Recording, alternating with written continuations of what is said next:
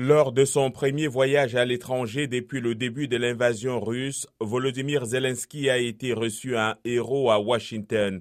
Il s'est entretenu avec son homologue Joe Biden et a prononcé un discours sous un tonnerre d'applaudissements devant les deux chambres réunies du Congrès américain.